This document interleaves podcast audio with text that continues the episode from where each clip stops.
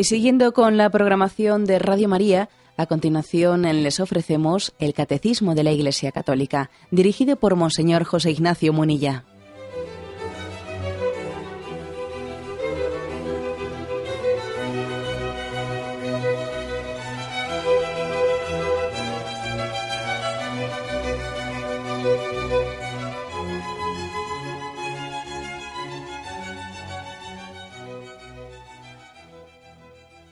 Cordial saludo a todos los oyentes de Radio María. Un día más, con la gracia del Señor, proseguimos el comentario del Catecismo de nuestra Madre la Iglesia.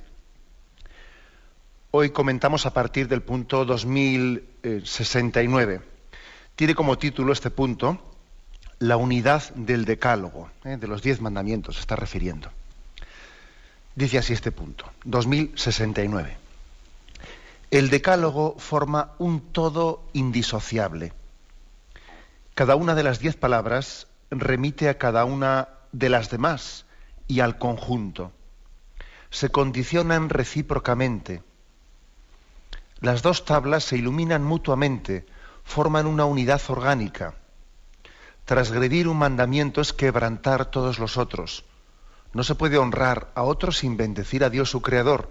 No se puede adorar a Dios sin amar a todos los hombres, que son sus criaturas el decálogo unifica la vida teologal y la vida social del hombre. Un punto muy importante este, el 2069, muy importante y muy práctico. La afirmación es que los mandamientos son un todo indisociable. Cada una de las diez palabras, cada uno de los diez mandamientos remite a los demás y están interiormente pues, unidos. Uno no puede como si fuese a un supermercado y ahí está eligiendo qué es lo que elige y qué es lo que rechaza, ¿no? Uno no puede pues decir, voy a vivir la vida moral y voy a seleccionar una serie de mandamientos. Los otros no, los entiendo, o sea, no los recibo como tales. No, al hacer eso está rechazando en su conjunto esa, vida moral revelada, esos ideales, ¿no? esos mandamientos de la vida moral revelados por, por el Señor a Moisés. Es un todo indisociable. ¿Por qué?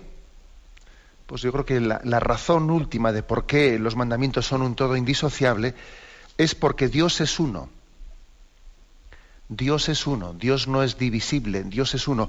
Y la moral, los mandamientos, son la consecuencia de haber conocido a Dios y de haberle seguido.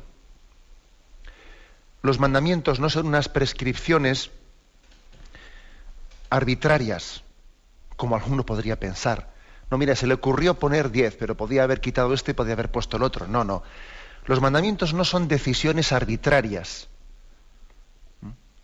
No, los mandamientos son la consecuencia lógica y coherente de haber conocido a Dios. El que conoce a Dios está llamado a vivir conforme a Dios. La moral no es una prescripción que un legislador se le ha ocurrido así podría haberse le ocurrido de otra manera. ¿eh? Por ejemplo, ¿no? cuando pues, el legislador humano dice, bueno, pues vamos a poner una serie de normas de tráfico. Y, dice, bueno, pues limitación de velocidad a tal. Hombre, podía haberla hecho un poco distinta, ¿no? O incluso dice, bueno, pues eh, el color rojo vamos a quedar de acuerdo que sea obligación de detenerse y el verde es paso libre y eh, se tomó una serie de decisiones que son arbitrarias, vamos a ser claros, podía haber sido distinto, podía haber sido que eh, el verde fuese para pararse obligatoriamente y el, y el, rojo fuese para poder pasar, pero bueno, al legislador se le ha ocurrido, ha decidido pues una serie de prescripciones que en el fondo bueno, pues no están íntimamente unidas a la verdad y al bien, no, son decisiones pues, digamos arbitrarias, ¿no? Vamos, conforme a criterios de practicidad. Pero no es así la ley de Dios. La ley de Dios es la forma de vida coherente de quien se adhiere a Dios y hace de Dios su vida, su tesoro, de quien ama. Sería imposible amar a Dios y vivir unos mandamientos distintos y contrarios a esto, sería imposible. Por lo tanto, en la razón por la que los mandamientos son un todo indisociable es porque Dios es uno. Y los mandamientos no son sino el estilo de vida de aquellos que se adhieren a Dios. Es el estilo de vida de Dios. Claro, si alguno piensa, no se da cuenta de tal cosa, ¿no? De que, de que en el fondo la moral se desprende de la teología, la moral se desprende del conocimiento de Dios. Primero es conocer a Dios y luego es vivir coherentemente conforme a eso que hemos conocido. Cuando uno no entiende tal cosa, ¿no? Y entonces, claro, percibe que la moral es, bueno, pues por una parte algunos la interpretan como una mm, adecuación de mi vida a mi ideología. Entonces yo tengo una ideología, una ideología según la cual ciertas cosas me parecen bien, ciertas cosas me parecen mal, y entonces yo me hago una moral a mi medida, ¿eh? según mi ideología, claro. Entonces ya entiendo yo que yo los mandamientos cojo algunos y dejo los otros, ¿no? Otras veces algunos entienden su, su moral pues como una mera conveniencia, ¿no? Una mera conveniencia. Como dice aquel refrán, si no vives como piensas, acabarás pensando como vives. Yo suelo contar muchas veces una anécdota que estando con un grupo, con un grupo de jóvenes, pues estábamos hablando de los mandamientos, ¿no? Y había un joven que, decía, pues yo, a mí me parecen bien los mandamientos, así en general, ¿no? En general me parecen bien. Pero hay algunas cosas con las que no estoy de acuerdo. ¿eh? Que parece que eso, así, dicho así en público, es como, aquí voy a manifestar yo que tengo personalidad, ¿no? hay algunas cosas con las que no estoy de acuerdo, ¿eh? como aquel que decía, pues como decía Jesucristo y en parte tenía razón, ¿no? Como si yo fuese capaz de decir, yo voy a enmendar un poco la plana a los diez mandamientos. Yo, vamos, en términos generales estoy de acuerdo, ¿no? Pero en alguna cosa no estoy de acuerdo. Y entonces me acuerdo que aquel joven, maja persona por otra parte, ¿no? Sin duda alguna, aquel joven decía, a mí me parecen muy bien los mandamientos, pero yo con el que no estoy de acuerdo es con el cuarto, con el cuarto mandamiento, ¿no? de honrar a tu padre y a tu madre. Y recuerdo que le pregunté, oye, tú por, una casualidad no tendrás roces o problemas con tus padres, ¿no? Entonces, claro, yo con aquella pregunta que, lo, que se rió el grupo allí presente, no se rieron, y dije, pero tú no te das cuenta de que tú cuando dices que tú no estás de acuerdo con el cuarto mandamiento, en el fondo lo que estás delatando es de que es precisamente pues, un problema práctico de tu vida el que luego te hace impedir, el que te impide, ¿no? Una adhesión de tu mente a ese mandamiento de la ley de Dios, que en el fondo tienes el riesgo de hacer una moral de conveniencia, que bueno, pues que cuando uno no está dispuesto a convertirse, lo que pretende es eliminar el mandamiento que, con el que, le está dejando patente su falta de conversión, ¿no? Eliminar el mandamiento que me está dejando al descubierto en mi vida incoherente. Si no vives como piensas, acabarás pensando como vives. Claro, acabarás diciendo que tu ideología no está de acuerdo con determinado mandamiento y en el fondo con eso no estás sino justificando tu falta de conversión y así pretendes quedarte tranquilo, ¿no? Claro, eh, es así, es que a veces ocurre que cuando alguien piensa que la moral es una especie de, incluso también podríamos decir, adhesión a lo que socialmente es conocido como bueno, pues incluso podríamos decir como un ordenamiento práctico. ¿Eh? Sí, es que claro, tiene que haber una moral. Tiene que haber una moral, pues porque si no, no existiría entre nosotros una posibilidad de convivencia. ¿eh? Necesitamos también un, ordenamiento práctico y entonces, eh, pues eso, sin embargo, es muy cojo.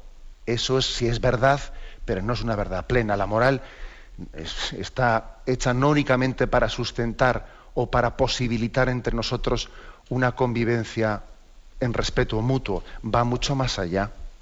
Claro, aquel que entienda la moral únicamente como una forma de, de, hacer pues, una, una, vida social de convivencia ordenada, no entenderá ciertas cosas. Por ejemplo, ¿eh? él dirá, oye, ¿qué más dará que yo interiormente tenga envidia o no tenga envidia? O tenga pensamientos impuros, eso, eso no afecta para nada al orden social, ¿no? O sea, si al fin y al cabo, si la moral es únicamente el no molestar, el no hacer daño al prójimo, pues yo no entiendo que, porque yo sea un envidioso o un celoso o, o, porque tenga rencor en mi corazón, mientras que no haga daño a nadie, claro. Pero es que, ¿sabes lo que ocurre? Que la moral es mucho más que un ordenamiento social para respetarnos unos a otros. Es mucho más. Es eso, pero es mucho más. O también puede ocurrir que los que no entiendan, que el que no entiende de que eh, los mandamientos son un todo indisociable, porque son la consecuencia, como he dicho, de conocer a Dios y de adherirnos a Él y, ser coherentes con, el ser de Dios. ¿no? Bueno, el que no entiende eso, pues también fácilmente cae, pues igual que he dicho antes, en la moral de conveniencia, en la, moral de buscar un orden social práctico, en una moral de adecuación a una ideología determinada. También a veces solemos caer hoy en día con mucha frecuencia en una moral de lo políticamente correcto, de lo que socialmente está bien visto en una determinada época o situación o en un lugar determinado. A veces se cae en, una, en esta tentación, la moral de lo políticamente correcto. Y entonces resulta que solemos caer en lo que se llaman pecados de época. Pecados de época que son aquellos que, bueno, pues que no son percibidos como tales, ¿no? Puede ocurrir que una sociedad sea muy sensible en una, en una época determinada a unos valores ¿eh?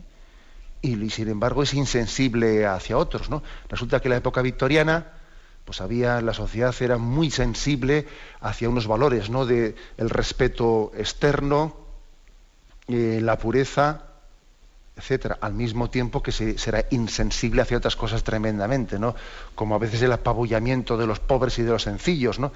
Y se, admitía la esclavitud, resulta que se estaba justificando la esclavitud y eh, al mismo tiempo que después estaba midiendo si, si, la manga de la camisa era demasiado corta o estaba enseñando un poco de, del cuello. ¿eh?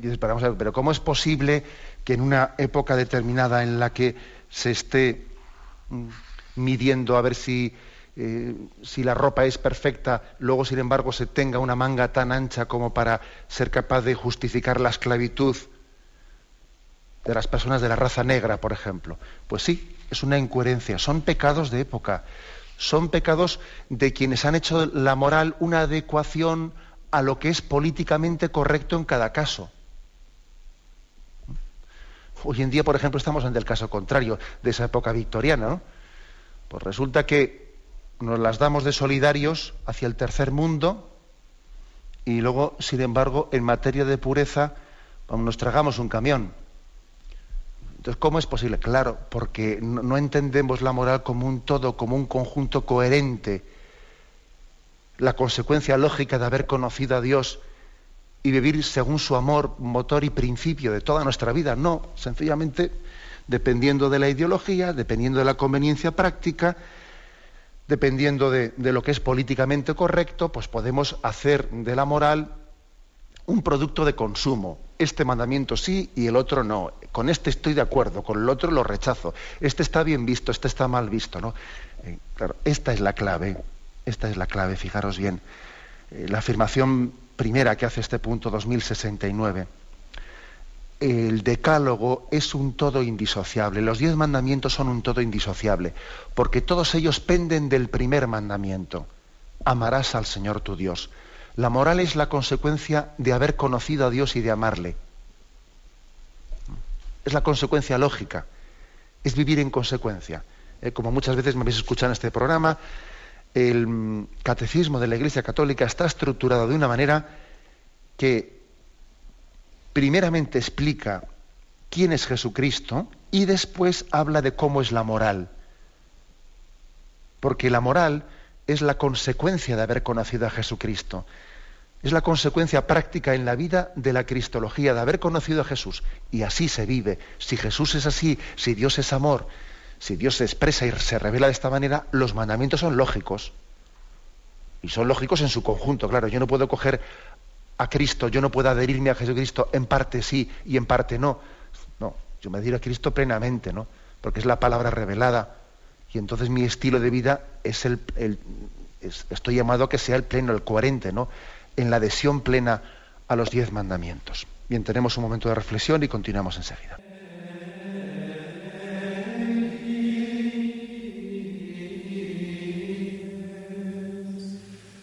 Uh...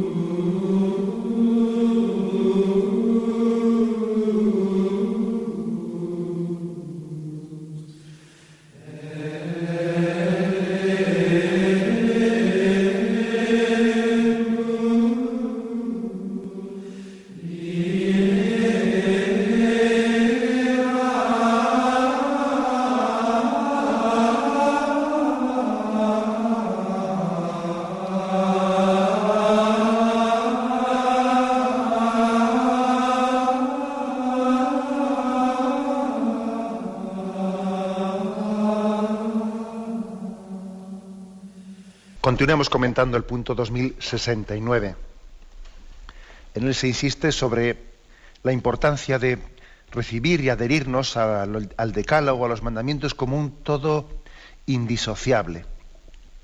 Y dice aquí, las dos tablas se iluminan mutuamente, forman una unidad orgánica. ¿A qué se refiere esto con las dos tablas? Bueno, se refiere a una cita que en el programa anterior habíamos hecho sobre San Agustín, si recordáis. Allí San Agustín hablaba de que los preceptos, los diez preceptos, se dividen en dos tablas, tres escritas en una tabla y las otras siete en la otra. Esas dos tablas de la ley de Dios, bueno, pues la, tradición a veces las, representó, ¿eh? las, las grabó poniendo el 1, 2 y 3 en números grandes en la primera tabla y en números más pequeños el resto, en números romanos, ¿no? 4, 5, 6 y 7, pues el 8, el 9 y el 10, ¿no? Es decir, una especie de enfatizar una desproporción entre los tres primeros en la primera tabla y los siete segundos en la segunda. ¿Por qué? ¿Por qué enfatizamos esto? Pues para insistir que de los diez mandamientos hay tres que se refieren a nuestra relación con Dios, y los siete nuestra relación con los demás. Y se enfatiza que, bueno, pues que el amor a Dios funda, funda el amor al prójimo. Lo funda, uno, uno, está firmemente fundado en el otro. Bueno, pues en ese contexto habla de las dos tablas. Las dos tablas se iluminan mutuamente, forman una unidad orgánica. Por ejemplo, en la carta, en la epístola de Santiago, capítulo segundo, y versículo 14 y siguientes dice, ¿de qué sirve, hermano mío, decir tengo fe si no tengo obras? ¿Acaso podrá salvarte la fe? Si un hermano o una hermana están desnudos y carecen de sustento diario y alguno de vosotros le dice, idos en paz, calentaos y hartaos, pero no le dais lo necesario para el cuerpo, ¿de qué sirve? Así también la fe, si no tiene obras, está realmente muerta. Podríamos también poner, por ejemplo, el caso de la parábola del, buen samaritano, del buen samaritano, de, aquel, de aquellos sacerdotes que rodeaban aquel lugar porque iban al templo o iban a servir a Dios y rodeaban aquel lugar pues porque percibían como molesto aquel, aquel postrado en el camino que no, no estaban entendiendo que ese amor a Dios que teóricamente movía sus vidas, tenía que traducirse en ese amor y en esa entrega concreta a esa persona que habían encontrado en su camino postrada.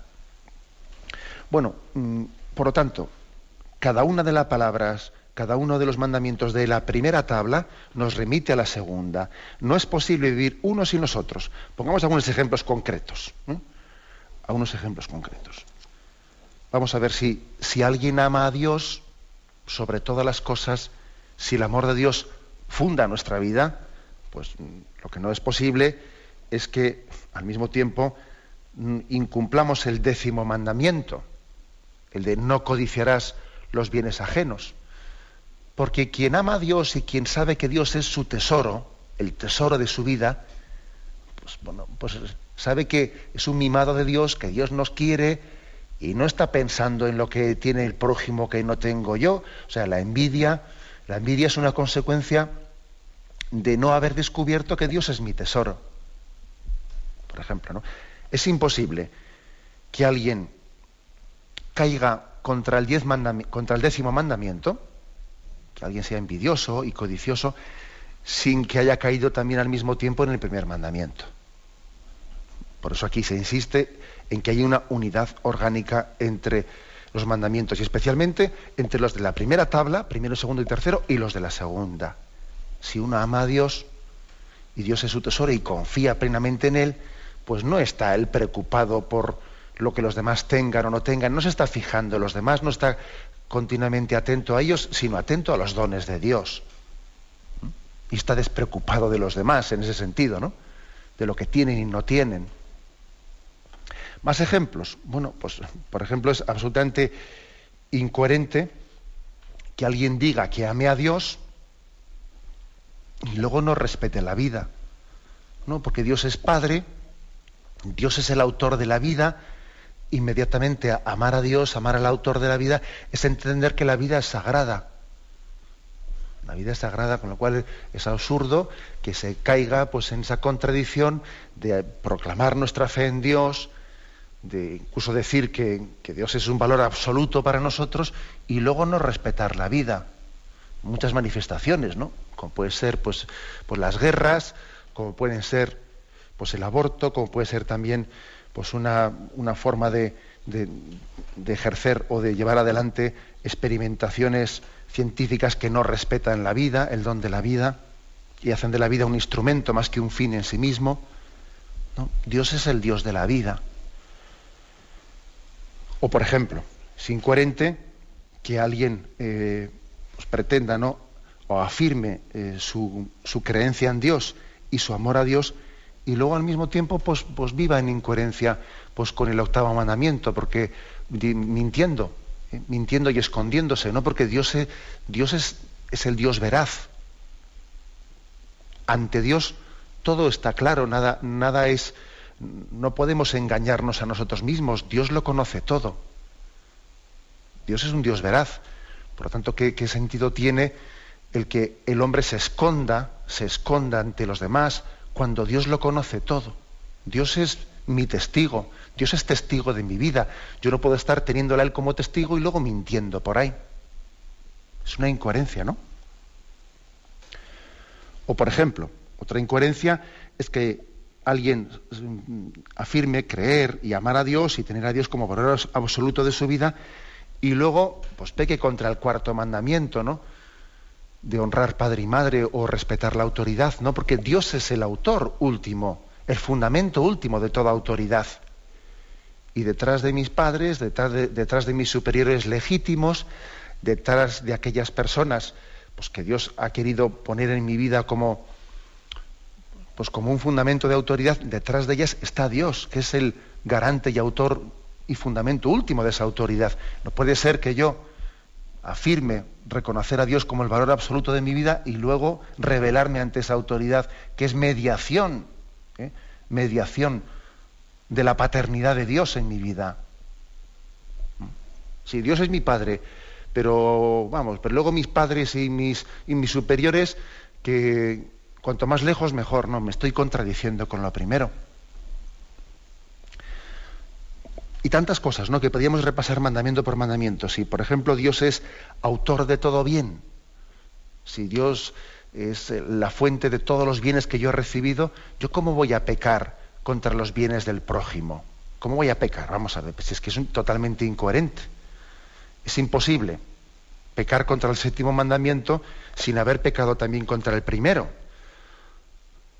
Porque si Dios es Padre y autor de todos los dones, y yo lo reconozco así, pues es que es absolutamente incoherente que yo esté robando. Pero vamos, si yo robo, si yo robo es porque yo no me he dado cuenta que llamarle a Dios Padre es al mismo tiempo llamarle hermano al que está al lado mío. No se puede decir a Dios Padre sin que eso suponga una relación de fraternidad con el que está al lado tuyo. A mayor conciencia de hijo, mayor conciencia, más conciencia de hermano. Luego yo no puedo estar diciendo Dios Padre y luego robando o teniendo como enemigo al hermano que está lo mío. Es decir, que se subraya mucho en esta afirmación de este punto del catecismo que, como dice aquí, las dos tablas se iluminan mutuamente, forman una unidad orgánica. Las dos tablas, eh, os repito, se refiere a los tres primeros mandamientos, que hacen referencia a nuestra relación con Dios, y a los siete siguientes que hacen referencia a nuestra relación con los demás. Son dos cosas inevitablemente, inexcusablemente relacionadas una, una con la otra. Bien, tenemos un momento de reflexión y continuamos ahora mismo.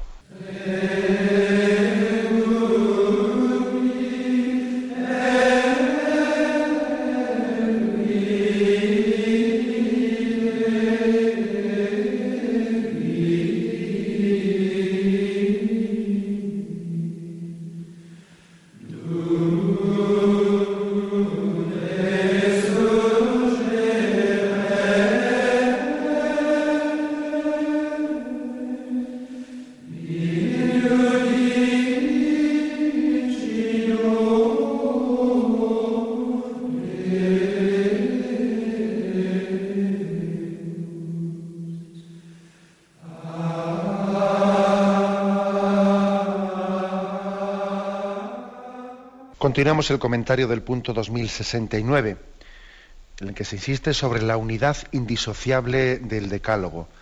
Los diez mandamientos se remiten unos a otros, se condicionan recíprocamente. Es imposible cumplir unos e incumplir los otros. Habría una contradicción interna. ¿no?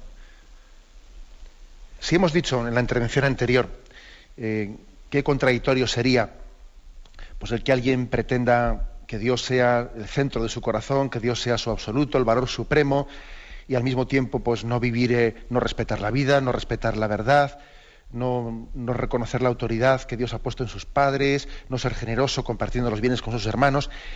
También se puede decir lo mismo a la inversa, que es una contradicción que alguien diga, sí, yo sí respeto la vida, yo sí busco la verdad, yo sí respeto la autoridad de mis padres, yo sí quiero ser generoso con los pobres, pero sin que eso conlleve, sin que eso conlleve el que yo reconozca a Dios como el centro de mi vida, de mi corazón. También puede haber incoherencia en este sentido. ¿eh? El pretender vivir unos valores morales sin reconocer también la vida, es decir, la, necesidad de mm, la fuente teologal, ¿eh? la fuente teologal de donde se provienen esas virtudes humanas. Aquí dice, el decálogo unifica la vida teologal y la vida social del hombre. Así lo dice expresamente el catecismo. El decálogo unifica vida teologal y vida social del hombre. E igual que es una incoherencia, ¿eh? decir, yo creo en Dios sobre todas las cosas, le amo sobre todas las cosas, y luego no soy capaz de traducir las consecuencias que se tienen que derivar de ello, pues para el amor al prójimo, para el respeto a la autoridad, el, amor a la vida, etcétera, igualmente incoherente ¿eh? es que alguien afirme pues eh, reconocer el valor de la veracidad, del respeto a la vida, la autoridad, la generosidad, sin reconocer a Dios como fuente última y razón última. Hay una incoherencia. O sea, la vida social y la vida teologal tienen una única razón de ser que es Dios mismo. Y puede ocurrir eh, pues que alguien, a veces dice esto mucho, ¿no? Si es una persona buenísima, lo, lo que pasa es que no cree en Dios. Pero lo demás es buenísimo, nos daría ejemplo a cualquiera. Esto se dice mucho, ¿verdad? Lo primero es que la vida, la, vida real nos demuestra que detrás de, esa cerrazón o, de ese rechazo al don de la fe, pues hay otro, hay, primero hay un, determinado tipo de pecados, que a veces pues, pues, suele, suele, ser pues el que alguien esté demasiado apegado a una ideología, que tenga una incapacidad de, superar una postura orgullosa de partida o tantas cosas. Y además también la experiencia nos dice que esa supuesta integridad moral, integridad moral en todos los campos de la vida, no se da, no se da, no es cierto. ¿eh? Cuando, cuando existe eh, un, un, rechazo de Dios como aquel que funda en toda nuestra vida, ¿no? como fundante de toda nuestra vida moral, luego la experiencia nos dice que no se suele vivir en integridad el, resto de los mandamientos. O sea, es decir, que cuando no se viven los tres primeros mandamientos, la experiencia nos dice que los otros siete tampoco se viven en integridad los siete. ¿eh? Por ejemplo, vamos a ver, dice aquí Santiago 2, 10, 11. Aquí habla un poco de cómo también la transgresión de un mandamiento va quebrantando también a los otros. Igual que hemos dicho en la intervención anterior de que eh, los mandamientos de nuestra relación para con Dios tienen que ir en coherencia con los mandamientos de nuestra relación para con el prójimo, también los mandamientos de nuestra relación con el prójimo tienen que ir en coherencia entre ellos. También los siete mandamientos los siete últimos mandamientos, los que hacen referencia del cuarto al décimo a nuestra relación con los demás, tienen que tener coherencia entre ellos. Y la experiencia nos dice que cuando no nos hemos adherido también a los tres primeros mandamientos, cuando Dios no es la fuente de, ¿eh? nuestra moralidad, no, la funda, eh, difícilmente vivimos los otros siete mandamientos. Solemos ser incoherentes entre ellos, solemos ser incoherentes. ¿eh? Por ejemplo, pues muy típico de nuestros días, pues el, valorar, el valorar supuestos eh, ideales de solidaridad con los pobres, con los necesitados, con el tercer mundo, al mismo tiempo que, bueno, pues se desprecia como pues una virtud que no tiene ninguna, pues, ninguna importancia la virtud de la pureza. Y resulta que te puedes encontrar una persona pues, que, vive en adulterio con una mujer que no es la suya, a su mujer pues eh, vamos, la, ha abandonado por otra, sí, sí, luego es muy solidario eh, pues con los pobres del tercer mundo. Y dice uno, pues anda, pues esto tiene, tiene bemoles, ¿eh? Eso ocurre, ¿eh? y ocurre pues, fruto de que Dios no funda los valores de nuestra vida. Y puede ocurrir también, nos ocurre a todos, ¿eh? puede ocurrir que, que, cuando Dios no funda los valores de nuestra vida, pues resulta que, que alguien puede, pues puede ser con sus padres exquisito, exquisito, y sin embargo después, eh, pues fuera de, de, ese contexto, pues es tremendamente cruel en la oficina. O al revés, o al revés. Resulta que en la oficina va de simpático y va de generoso y de solidario y en casa reserva pues mm, lo más amargo de su vida para los suyos. ¿Eh? O sea, que pueden, cuando Dios no funda, bien sea a nivel teórico o a nivel práctico, ¿eh? cuando Dios no funda los valores de nuestra vida, se produce una serie de incoherencias eh, tremendas.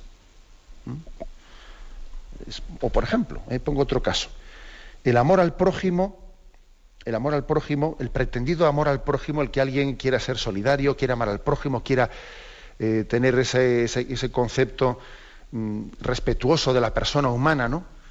Y, por ejemplo, pues no le dé ninguna importancia al, octavo mandamiento, ¿no? De consentir pensamientos y deseos impuros. Pues, pues eh, eso, mm, si no se funda, si no tenemos una moralidad fundada en los diez mandamientos, eso pues parecen dos cosas que no tienen nada que ver una con la otra, ¿no? Y sin embargo la experiencia nos demuestra, nos demuestra que cuando alguien vive en impureza en sus pensamientos, cuando está cosificando a otra persona, cuando la mira como un objeto de deseo, como un objeto de deseo, entonces no, la está dignificando y es imposible que la ame, la utiliza, la usa, pero no la ama como persona, no la ama en toda su dignidad, Fijaros qué, detalle concreto, ¿no? Pero es que es así, es muy difícil amar, es imposible amar al prójimo en toda su dignidad si alguien no vive en pureza en sus pensamientos, o está lleno de celos, o. porque una cosa te impide amar con ese corazón libre y generoso. Y, podríamos poner todos los casos más que sean necesarios. ¿eh? Aquí lo que aquí lo que queremos afirmar, eh, por encima de todo, es que existe una interconexión y que no es posible transgredir un mandamiento quebrantando sin quebrantar también los otros, sin quebrantarlos. ¿no? Por ejemplo, ¿eh? pongo un caso más y ahora vamos a leer el texto de Santiago 2, 10, 11 que aquí se propone. Pero pongo este caso que es cuando alguien peca contra la vida, contra el respeto a la vida, es muy difícil o en, el fondo está entrando una dinámica, una dinámica en la que será, mm, vamos, será muy fácil también que peque también contra el amor del matrimonio. Muy difícil, ¿no? Que, por ejemplo, pues un pecado contra la vida en el seno del matrimonio, por no respetar el don de la vida que un hijo que Dios nos ha dado, y vamos a eliminar a este hijo porque ahora mismo nos rompe nuestros planes, ¿no? ¿Y vosotros pensáis que eso no va a afectar también al amor en el matrimonio? Pues es que es muy fácil que, vamos, es que es seguro que le va a afectar. Yo no puedo rechazar, ¿no? Yo no puedo despreciar el valor de la vida sin que eso también esté afectando íntimamente al amor y a la integridad del amor que yo voy a tener con mi mujer. Claro, porque he sido infiel al don de la vida, porque son dos dimensiones, la unitiva y la procreativa, que están íntimamente unidas y, una cosa le va a afectar a la otra, ¿sabes? Es que, es, que es, muy, muy lógico, por desgracia, es muy lógico que una cosa le va a afectar a la otra. La vida es un don del amor, la vida es fruto del amor.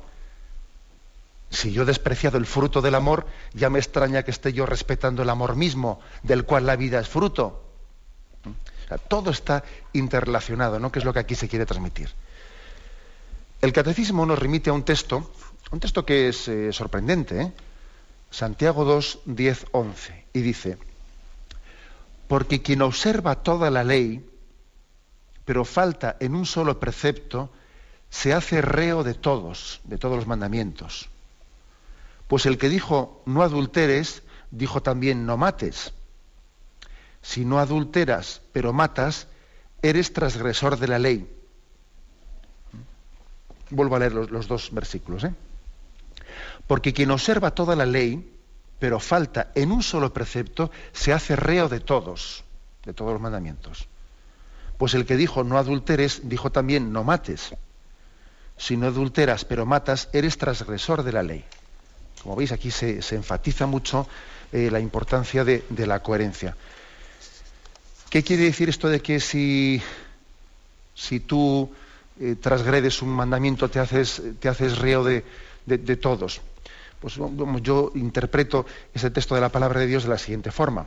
Hombre, evidentemente si tú has transgredido un mandamiento, no quiere decir que también hayas pecado contra otros, pero sí quiere decir que los otros mandamientos no los has cumplido con plena coherencia. ¿Mm? Que los has cumplido sin, sin, que haya sido la gracia de Dios la que te haya eh, movido en todos ellos, porque si te hubieses dejado mover por la gracia de Dios, tampoco hubieses caído en este en el que has caído. O sea, la, coherencia, la fuerza del Espíritu te hubiese llevado a actuar bien en todo. Y es que además cuando no vivimos en gracia de Dios, ¿eh?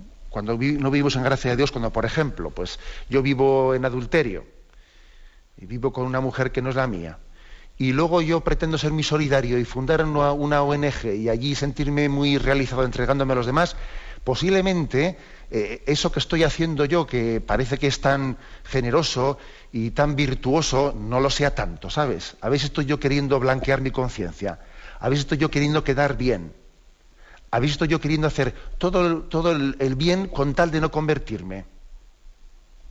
Por eso dice aquí este, este punto de, de que el que transgrede un solo precepto en materia grave, evidentemente, ¿no? Se hace reo de todos. O sea, a ver si eso, eso eso tan bueno que tú pretendes estar haciendo, en el fondo lo que quieres tapar tu obligación de conversión en donde tú sabes y donde te estás resistiendo a ello. ¿eh? Yo así interpreto este texto de, de, la, carta de Santiago, capítulo segundo, versículos 10 y siguientes. O sea, no te engañes, no te engañes pretendiendo ser generoso en no sé qué materias, cuando en el fondo sabes que la conversión te está llamando a la puerta en, un, en una materia, en un mandamiento determinado, que es el que te resistes a entregar al Señor. En resumen, de este punto 2069, que Dios es uno y que por lo tanto los mandamientos son reflejo de la plena coherencia de Dios, ¿no? de quien ama a Dios y se adhiere a Dios.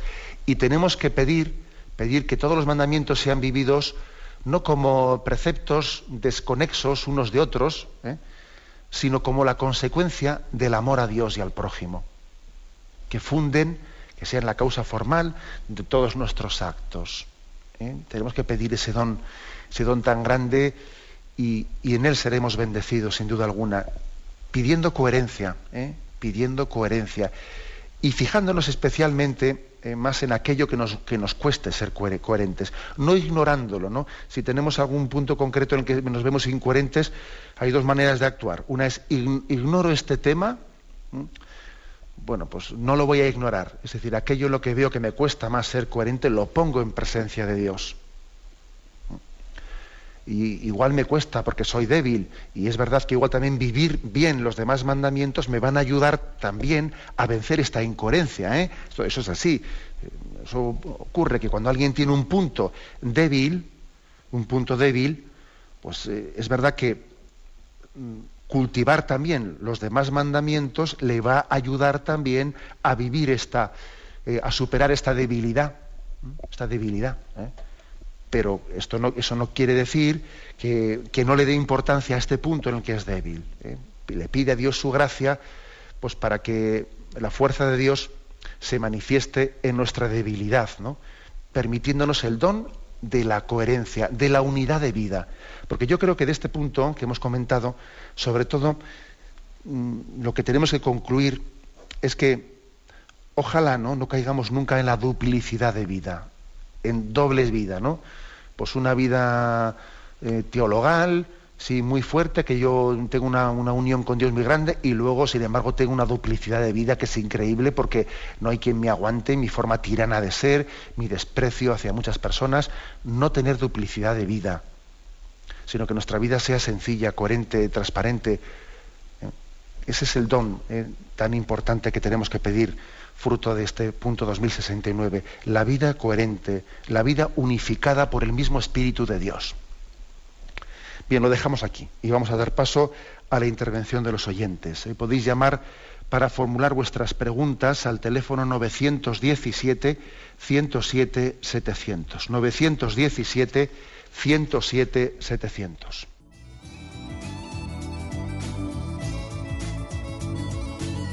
¿Le gustaría tener sus programas favoritos de Radio María en CD o DVD?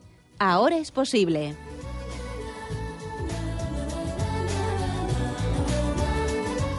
Le sugerimos que primero se informe en qué formato de audio lo puede escuchar en su equipo, DVD o CD, teniendo en cuenta que no todos los lectores de CD pueden reproducir el formato digital MP3 en el que enviamos nuestros programas. Y luego, si quiere en su casa esos programas que tanto le gustan, solo tiene que escribir una carta a Radio María, Paseo Lanceros 2, primera planta 28024, Madrid indicando si lo quiere en CD o DVD y cuántos programas. También le rogamos que escriba su nombre, dirección y no se olvide de facilitarnos un teléfono de contacto para cualquier duda que nos surja.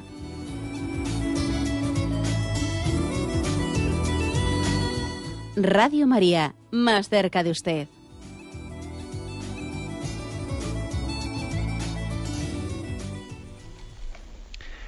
Sí, buenos días, ¿con quién hablamos? Buenos días, monseñor. Buenos días, le escuchamos. Mire, es que tengo una duda y a ver si es tan amable y me, me saca de ella. Es la siguiente. ¿Qué es más ortodoxo? ¿Qué es más cristiano? ¿Enterrar a los muertos o incinerarles? De acuerdo.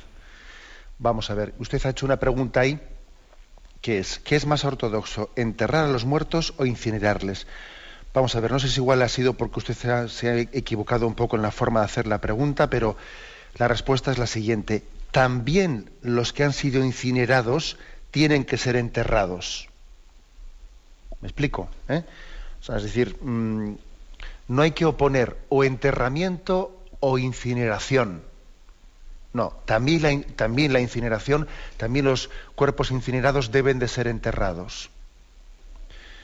De hecho, la Iglesia no pone obstáculo a la incineración, ¿eh? siempre y cuando se ha hecho pues, con un espíritu cristiano, porque es cierto que hubo, hubo unas épocas históricas eh, determinadas en las que la incineración era hecha con un sentido pagano. Entonces, fruto de aquello, pues en la normativa actual de la Iglesia se dice eh, que no que si se recurre a, la incineración no se hecha con espíritu pagano.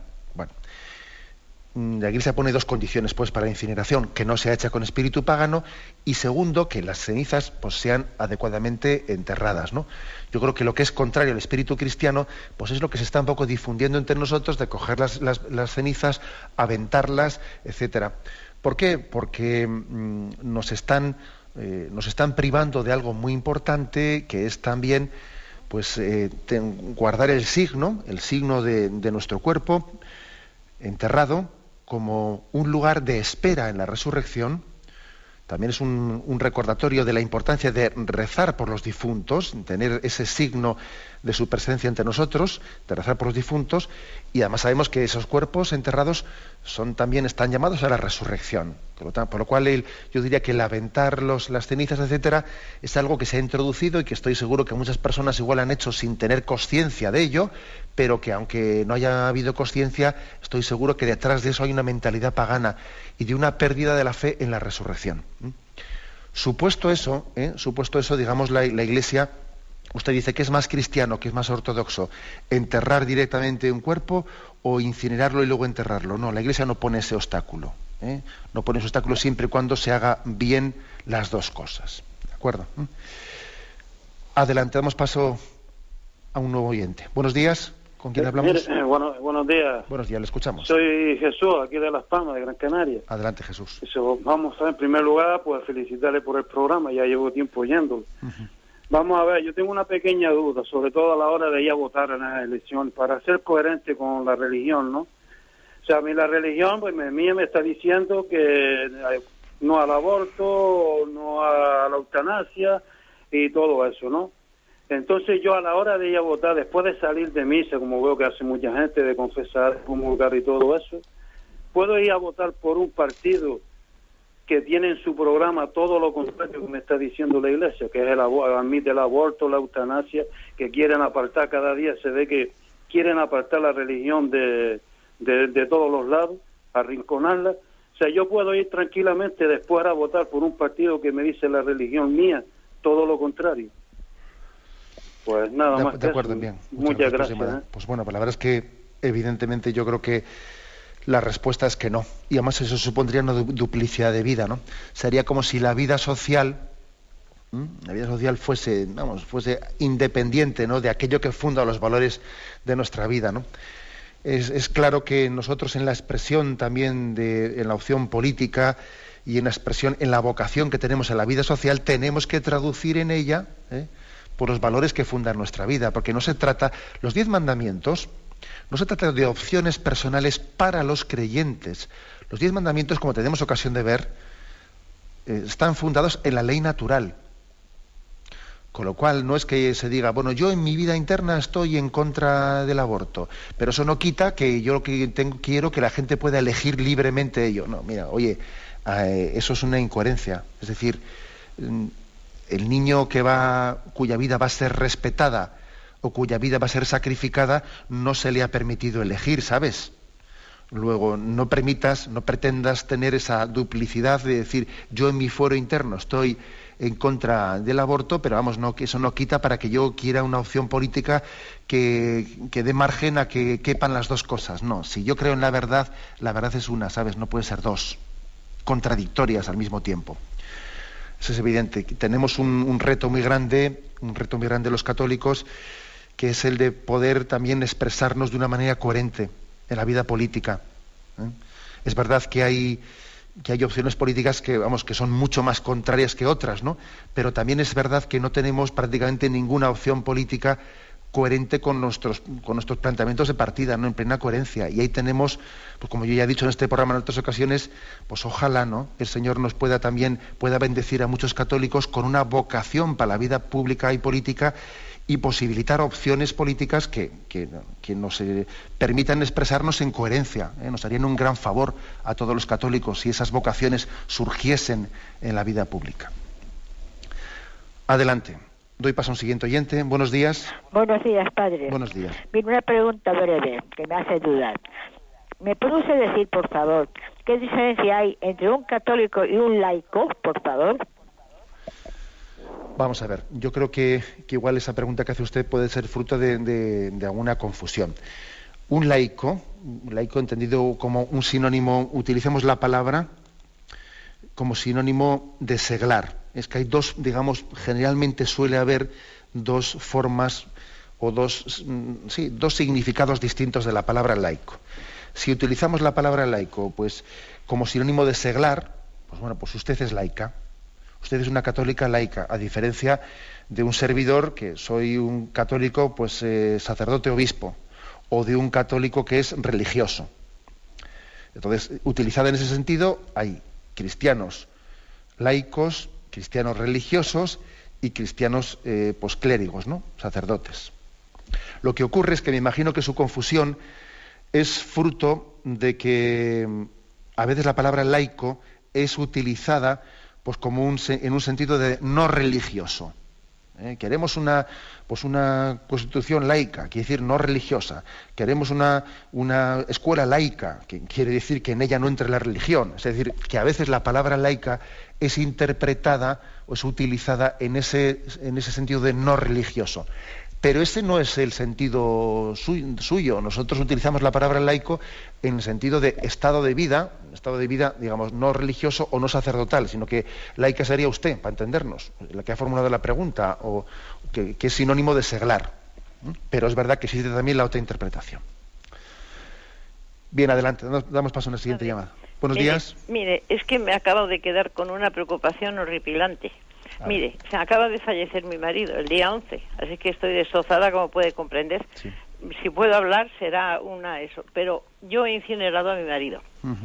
Y entonces las cenizas no las he metido en la urna. Me han asegurado y me han asegurado por Dios y por todos los ángeles que dentro del mismo campo santo, o sea que en Tierra Santa, que tienen un recinto en el cementerio donde se ponen las cenizas de varios y se quedan allí custodiadas y allí no puede entrar nadie ni tocar nadie nada bajo una, vamos, eh, que, que, que, se cargan el, la administración del cementerio y no les conviene. Y yo me he quedado un poco tranquila. Y ahora resulta que yo que está cuidando a mi marido para que vinieran a confesarle y a comulgar a casa, porque era católico y yo también, y allí ha recibido todos los sacramentos y me ocupa mucho de que no le hicieran nada para acelerar nada, sino simplemente estar sin, sin mucho sufrimiento, pero en fin, ha muerto cuando Dios se lo ha llevado, con la mano mía cogida. Y ahora cuando ha dicho usted lo de las cenizas, pues me he quedado horrorizada. porque a lo mejor resulta que lo he hecho todo mal. Le respondo por la radio, pero, pero yo creo que es, que, que es al revés, es exactamente al revés. Yo creo que usted lo ha hecho bien porque si esas cenizas han sido depositadas en el cementerio, pues eso es precisamente lo que estamos diciendo. Es decir, cuando hablamos de la importancia de que las cenizas sean enterradas, no me estoy yo refiriendo a que tenga que ser pues, en una fosa particular.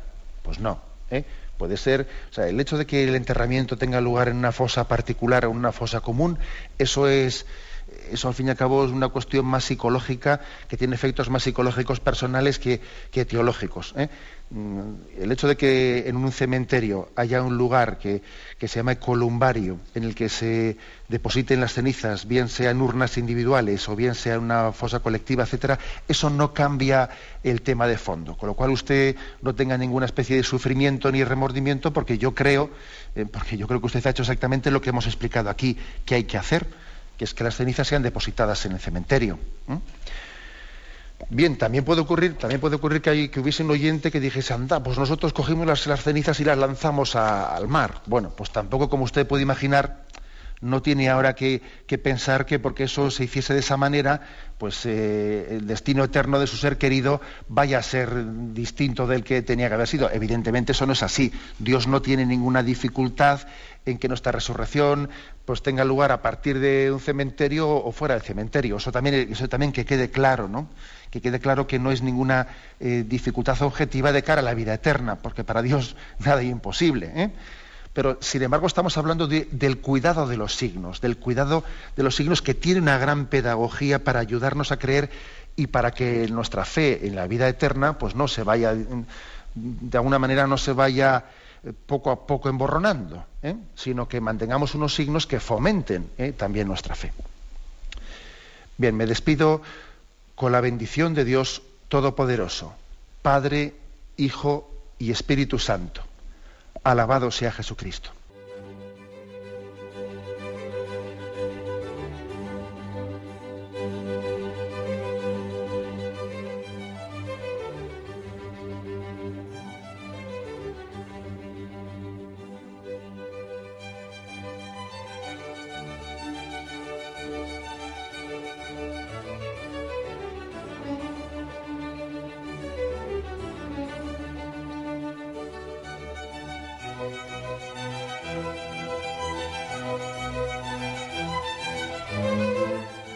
Han podido escuchar en Radio María el Catecismo de la Iglesia Católica, dirigido por Monseñor José Ignacio Munilla.